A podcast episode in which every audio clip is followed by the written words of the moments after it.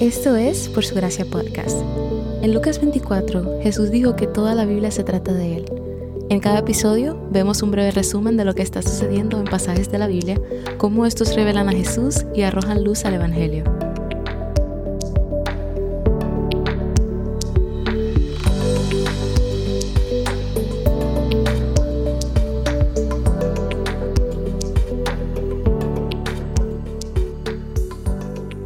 Génesis 25 al 27 son pasajes que abarcan mucha información de las vidas de Abraham e Isaac. En el capítulo 25 leemos que luego de la muerte de Sara, Abraham se casa nuevamente.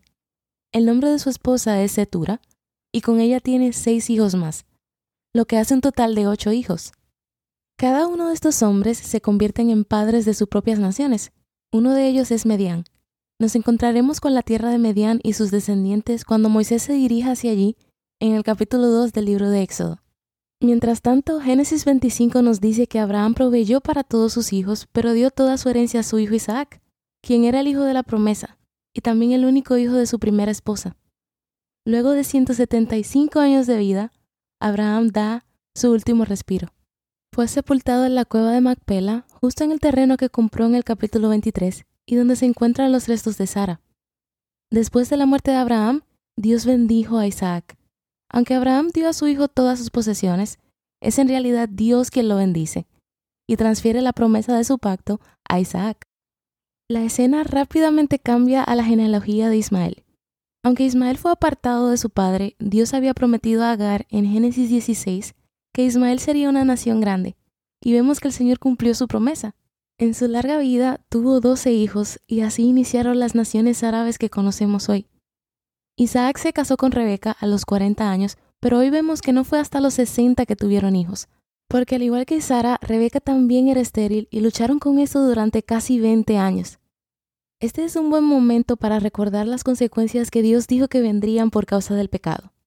Dijo que habría enemistad entre las simientes, la tierra no colaboraría igual para alimentarlos. El hombre y la mujer querrían dominarse entre ellos y tener hijos sería una tarea dolorosa y difícil. Hasta ahora hemos visto precisamente eso en los linajes que Génesis traza. Enemistades entre hermanos, hambrunas en la tierra, esposas dominando a sus esposos o viceversa, y esterilidad. Algo que tampoco está alejado de nuestra realidad. Todos experimentamos la consecuencia del pecado. Entonces, Rebeca es estéril, pero Isaac recurre a una solución diferente a la de sus padres. En lugar de tomar el asunto en sus propias manos, pide a Dios una solución. Dios responde a la oración de Isaac y abre el útero de Rebeca para que quede embarazada de gemelos. Pero pensemos en esto. Hasta ahora Dios ha estado eligiendo en cada generación el linaje que cargará con la bendición. Si solo uno va a llevar la promesa de Dios, ¿qué pasa entonces en el caso de gemelos? En su embarazo, los gemelos pelean en su vientre y Rebeca también consulta con el Señor. Dios le revela que el hijo menor servirá al mayor.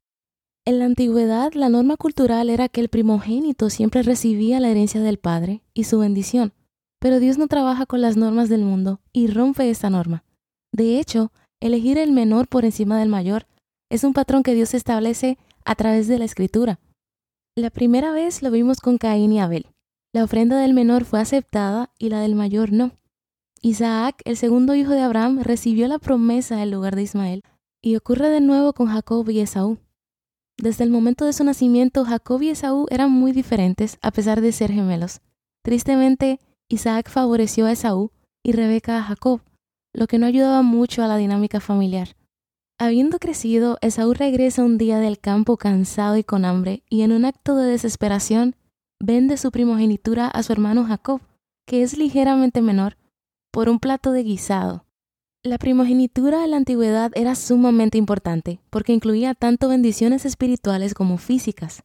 Esaú tenía poco respeto por esta tradición, mientras que Jacob utilizó manipulación para obtenerla. Dios prometió que la bendición sería de Jacob, incluso antes de que naciera, y aún así lo vemos en el capítulo 27 tomando el asunto en sus propias manos. Pero primero, el capítulo 26 nos da un vistazo a Isaac, lidiando con las personas que viven a su alrededor. Dios reafirma su pacto con él y aunque había una hambruna en la tierra, el Señor le dice que no se dirija a Egipto como lo hizo su padre, sino que permaneciera donde estaba, porque él lo bendeciría. Tristemente, Isaac no aprendió de los errores de su padre y comete el mismo pecado. le miente sobre su esposa al rey de los filisteos, Abimelech, y también dice que es su hermana, pero esta vez ni siquiera es una mentira a medias. Por cierto, este no es el mismo Abimelech con el que se encontró Abraham. Recuerden que es un título y no un nombre. Al igual que su padre, Isaac temió a los hombres y no dependió de la protección y provisión de Dios. Al igual que su padre también, fue reprendido por su mentira por un rey pagano. A pesar de su pecado, Dios lo bendice y enriquece, tal como lo prometió. Los filisteos pueden percibir claramente que Dios está con él y se realiza un pacto de paz por los pozos del área entre Abimelech y la casa de Isaac. En el capítulo 27 vemos cómo el favoritismo de Isaac y Rebeca por sus hijos causa desobediencia y manipulación en la familia. Rebeca engaña a su marido para que le dé la bendición a su hijo favorito, Jacob. Isaac va en contra de la palabra de Dios con la intención de dar la bendición a quien Dios no había elegido.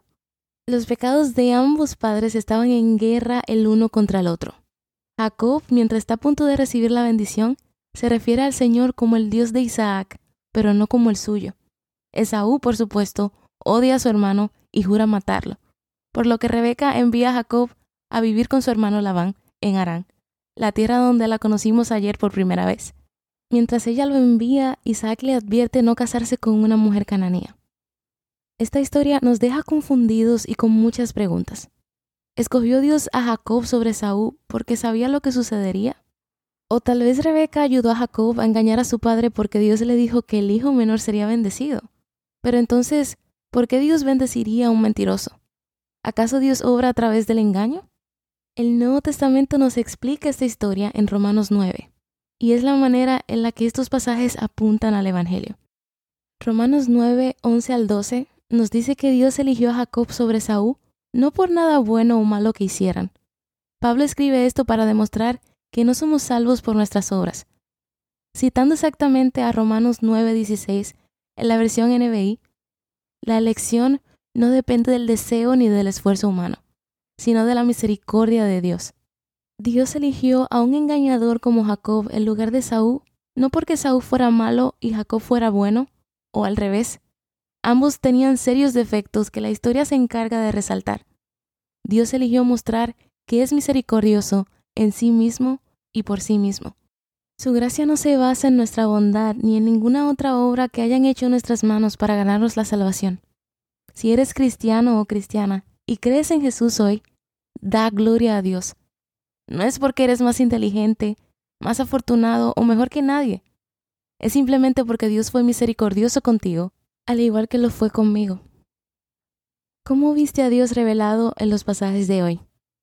Hoy vi que los planes de Dios no son derribados por los humanos. Su mano soberana está sobre todo. Su plan de redención permanece, aun si somos obedientes a sus mandamientos o desobedientes. Eso es evidente en la familia de Isaac y Rebeca. Pero esto no nos da una licencia para pecar.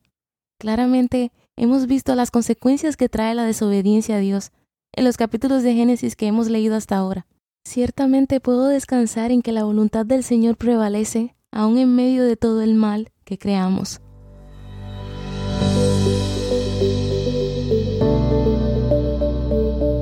Gracias por escuchar por su gracia podcast. Por su gracia es un ministerio dedicado a estudiar la Biblia con el objetivo de descubrir el glorioso Evangelio de Cristo en todas las escrituras. Para más recursos, sigue la cuenta Por su gracia estudios en Instagram.